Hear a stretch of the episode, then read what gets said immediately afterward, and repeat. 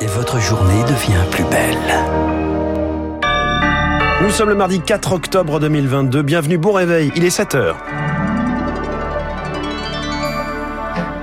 La matinale de Radio Classique avec François Geffrier. Un ministre de la Justice sur le point d'être jugé. C'est un cas de figure inédit. Éric Dupont-Moretti poursuivi pour prise illégale d'intérêt. Faut-il faire plus pour soutenir l'Ukraine? C'est le débat qui a accompagné hier la rentrée parlementaire dans l'hémicycle. Et puis 1500 stands et 2000 animaux en Auvergne. La petite ville de Cournon vit au rythme du sommet de l'élevage jusqu'à vendredi. Après ce journal 7h10, qui qui pousse un quart, voire un tiers des chômeurs à ne pas demander leurs allocations chômage? Ce sera l'édito de François Vidal. 7h15, la star de l'écho, c'est la sobriété énergétique. Je reçois Axel Docher, président de Make.org, qui lance ce matin une initiative avec les grands groupes Orange, EDF, Engie, Orange ou encore Crédit Agricole.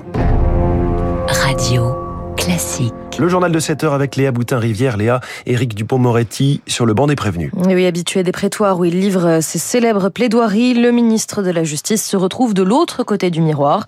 La Cour de justice de la République a ordonné hier un procès contre le garde des Sceaux soupçonné d'avoir abusé de son poste pour régler ses comptes avec les magistrats. La magistrat avec qui il a souvent croisé le fer lorsqu'il était avocat.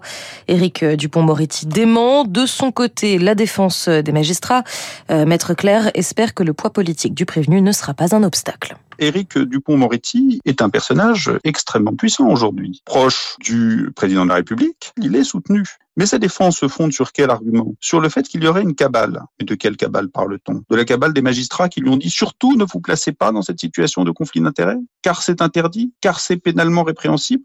Est-ce que on peut vivre dans une démocratie où les juges peuvent contrôler les abus de pouvoir et les abus de fonction des ministres, et en particulier des plus puissants d'entre eux? Ou bien est-ce qu'il faut estimer qu'il y a deux poids, deux mesures, et que quand on est un personnage puissant, eh bien on peut échapper à la règle du droit qui s'applique à tout le monde C'est ça l'enjeu politique. Et autre dossier embarrassant pour l'Élysée, la mise en examen de son secrétaire général Alexis Collère, accusé lui aussi de prise illégale d'intérêt dans le cadre de l'information judiciaire sur ses liens avec l'armateur italo-suisse MSC. C'est dans ce contexte que les députés ont retrouvé l'hémicycle. Une rentrée parlementaire chargée, les députés ont commencé à examiner le projet de réforme de l'assurance chômage.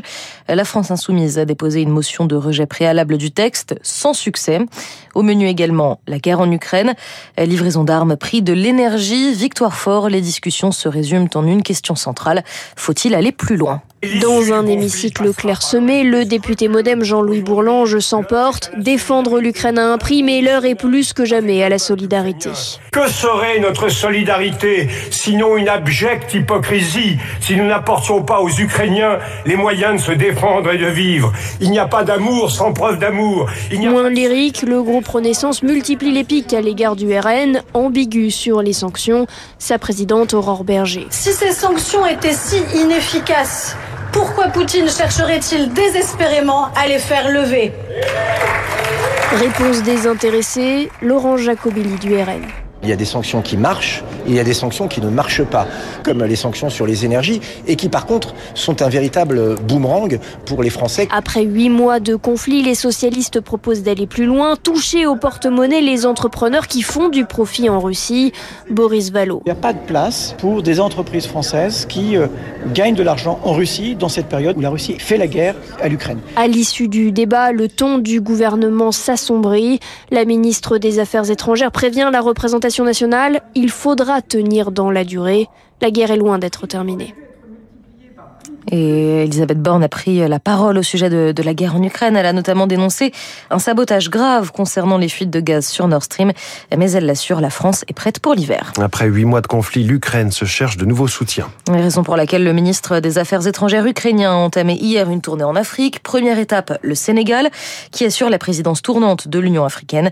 La tâche s'annonce délicate. De nombreux pays du continent se sont abstenus de condamner la Russie, dont ils dépendent en partie. Parmi ces pays, le Burkina Faso, secoué ces derniers jours par un coup d'État, le deuxième en neuf mois. En marge de ce putsch de virulentes manifestations anti-françaises, le Quai d'Orsay appelle les ressortissants à rester chez eux pour le moment. Un climat tendu qui pousse certains à s'interroger, comme la romancière Fanny Campan. À 39 ans, elle hésite, faut-il rester? Moi, je vis euh, en Afrique et à l'étranger depuis 33 ans. J'ai été habituée à, avoir euh, plusieurs fois dans ma vie des périodes de troubles, que ce soit au Mali, en Haïti. Mais j'avoue j'avoue que cette fois, j'ai eu peur parce que c'est la première fois de ma vie, en fait, que je vois euh, des symboles français qui sont attaqués. Et pour moi, ma question, ça va être, bah, est-ce que j'ai toujours ma place ici ou pas? Je pourrais pas prendre ma décision là tout de suite, mais c'est sûr que ce type d'événement euh, bah, nous amène en fait à rechoisir euh, si on a envie de rester ici ou pas. Quoi. Je ne sens pas du tout d'animosité contre moi. Voilà, c'est juste que ce type d'événement où on est enfermé chez nous, forcément, ça amène à se poser des questions. Un témoignage recueilli par Marine Salaville. Et puis 7h05 sur Radio Classique, direction Cournon, en Auvergne, éphémère capitale de l'élevage. Cette ville voisine de Clermont-Ferrand accueille un sommet jusqu'à vendredi, 1500 exposants, 2000 animaux, une visite programmée du ministre de l'Agriculture Marc Fesneau, le tout dans un contexte de crise entre flambée des prix de l'énergie, sécheresse, inflation sur les prix des aliments. Zoé Pallier, voilà autant de facteurs qui font craindre un manque de viande à venir. Deux facteurs principaux expliquent la baisse de la production de viande bovine. L'un est conjoncturel. La sécheresse a transformé les prairies en champs de paille. Les éleveurs doivent donc acheter davantage de nourriture pour leurs bêtes. Et selon l'INSEE, le prix des aliments a augmenté de 44% par rapport à 2020. Pour payer leurs factures, des éleveurs vendent donc une partie de leur cheptel. L'autre facteur est structurel. Les départs à la retraite augmentent. Le nombre de nouveaux éleveurs ne suit pas. Résultat, de janvier à août 2022, il y a eu 4% de gros bovins abattus en moins qu'en 2021. Sauf qu'avec l'inflation, les consommateurs achètent de moins en moins de viande. Cette baisse de la demande compense au moins en partie celle de la production. Pour l'instant, on a assez de produits dans les rayons pour satisfaire les consommateurs, assure un représentant du secteur de la distribution. Mais les professionnels ne nient pas un risque de rupture d'approvisionnement en viande française à partir de 2023 si les cheptels continuent à fondre et que la demande ne baisse pas au même rythme. Et sachez qu'hier soir, le ministère de l'Agriculture a publié un communiqué dans lequel il annonce des récoltes en dessous, voire très en dessous des rendements habituels à cause de la sécheresse. Un exemple pour le maïs, c'est la pire année depuis 1990. Merci Léa Boutin-Rivière, c'était le journal de 7h. Prochain point à 7h30 avec Charles Bonner. Dans un instant sur Radio Classique, l'édito de François Vidal avec cette énigme, les chômeurs qui ne demandent pas leurs allocations. Puis cette question, comment rester en mode sobriété au-delà de cet hiver 2022-2023 Axel Daucher, président de Make.org, prend par la main ce matin une douzaine de grands groupes d'Orange à EDF et Crédit Agricole. Il est la